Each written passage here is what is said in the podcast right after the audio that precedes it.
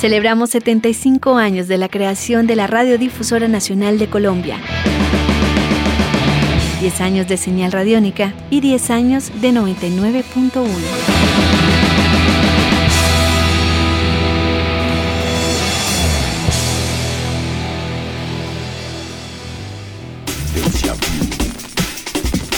Lo habías sentido.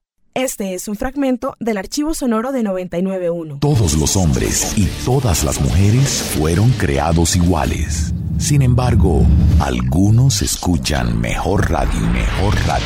Sentir, pensar, imaginar. 99, 1, 99, Deja vu.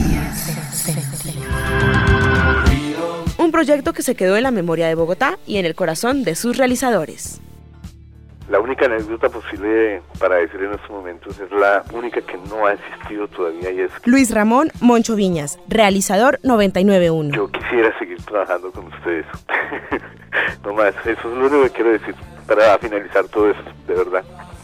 Tengo una nostalgia de 99.1 enorme, pero es enorme la nostalgia que siento yo aquí desde Cartagena por esa belleza que existe ya que se llama 99.1 o por esa otra belleza que existe que se llama 95.9 o por esa belleza que se llama Radio Nacional de Colombia porque realmente ahí conocí seres muy maravillosos, seres extraordinarios, seres muy humanos de los cuales aprendí y del que yo espero que hayan aprendido algo de mí también.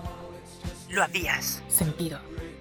Para mí, aunque yo hubiese comenzado en radio comercial, para mí 99.1 fue un aprendizaje muy grande porque todos mis compañeros eran expertos en algo.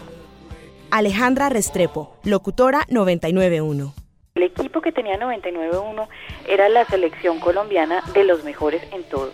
El mejor en literatura, el mejor en, no sé, en, en clásicos, el mejor en música negra, el mejor en blues, el mejor, todos los mejores. Para mí, lo que más me ha dejado a mí 99.1 es conocimiento.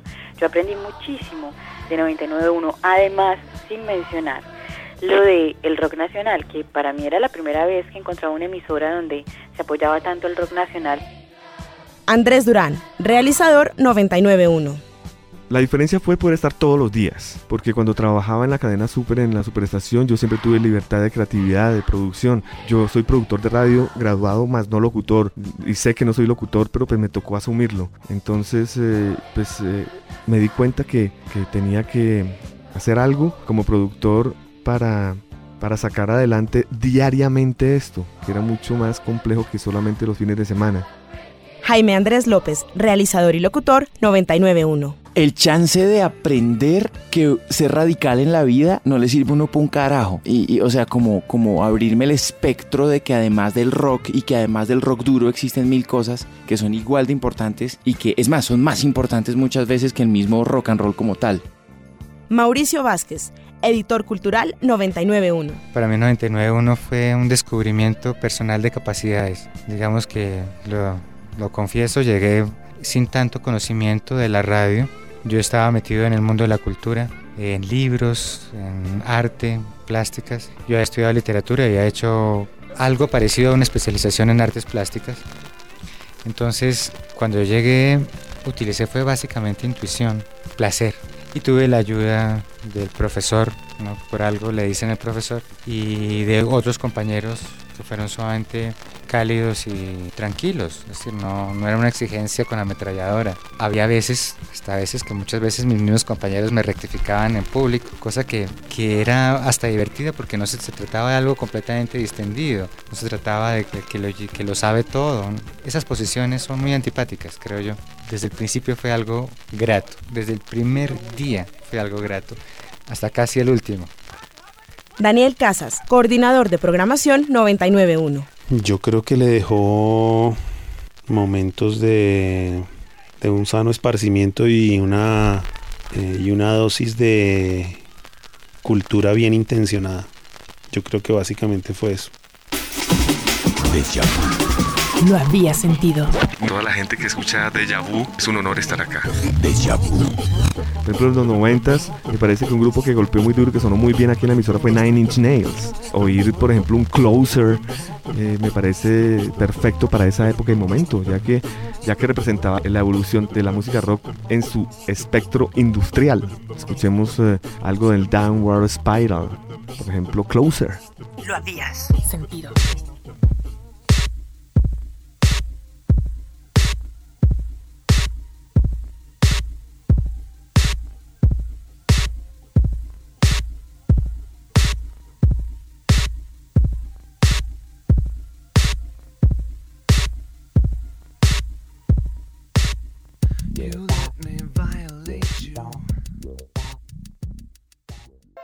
Deja vu. Deja vu. 1995. Explorando nuevas fronteras. Siempre a la conquista de nuevos mundos. 99.1 FM. Un nuevo territorio. Una nueva frecuencia para la nueva radio. 99.1 FM. Solo música. 2005. 10 años.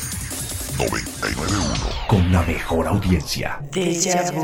Finalmente fueron como dos años, porque aunque... Camilo Pillo Jaramillo, realizador 991. Trabajé solo los seis meses de preparación, más tres meses puntuales dentro del de la nómina salarial. Duré casi año y medio o dos haciendo los programas por las noches. Estoy vinculado, claro. Y me hice pues amigos de, los, de todos, de la gente que trabajaba en las consolas. o sea, creo que cumplimos un año largo. Yo estuve como un año y medio y así ya mis compromisos me impidieron seguir aquí. Lentamente, como todo buen hijo, pues empieza a pedir cambio de pañales y nueva gente venía y, y eso me parecía muy interesante digamos que cuando yo me voy viene la segunda fase, vienen cuatro canales y viene toda la época. Ahí a puertas ya venía Rock al Parque y todo ese proceso que es como la segunda ola.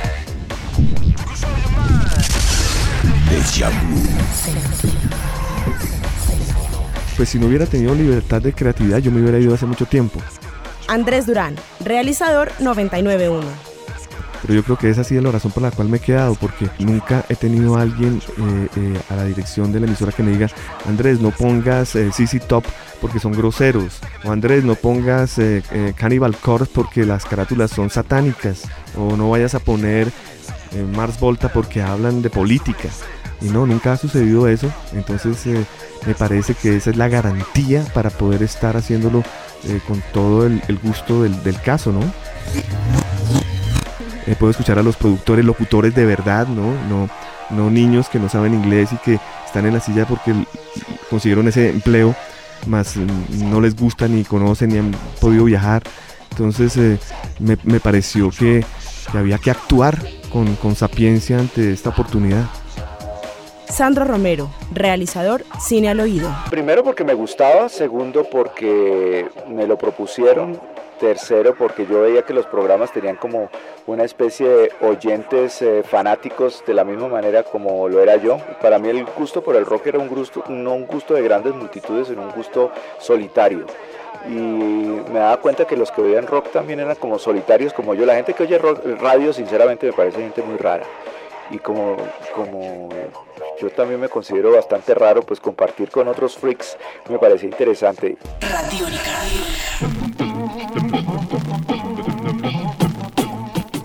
Hola, yo soy Alejandra Restrepo, trabajé en 99.1 casi desde que empezó, como unos cuatro meses después empecé yo. Hace años, desde el 95 empecé yo. Hay una canción que se llama Smoke on the Water. Esa canción fue muy importante para 99.1, yo creo. Lo habías sentido.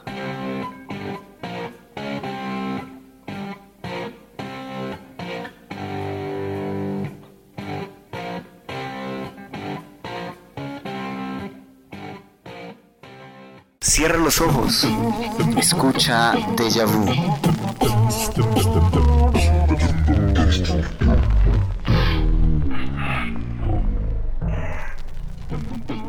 Estos fueron los inicios de 99.1, con algunos de los primeros realizadores que tuvo la emisora. En el próximo capítulo, espere más del comienzo de este proyecto aquí, en Deja Vu. Deja Vu. Lo habías Dirección General Gabriel Gómez. Idea original César Augusto Márquez. Equipo periodístico, Diana Plazas, Angélica María Rodríguez. Visita nuestra página www.radionacionaldecolombia.gov.co www.radionica.gov.co Celebramos 75 años de la creación de la Radiodifusora Nacional de Colombia, 10 años de señal radiónica y 10 años de 99.1.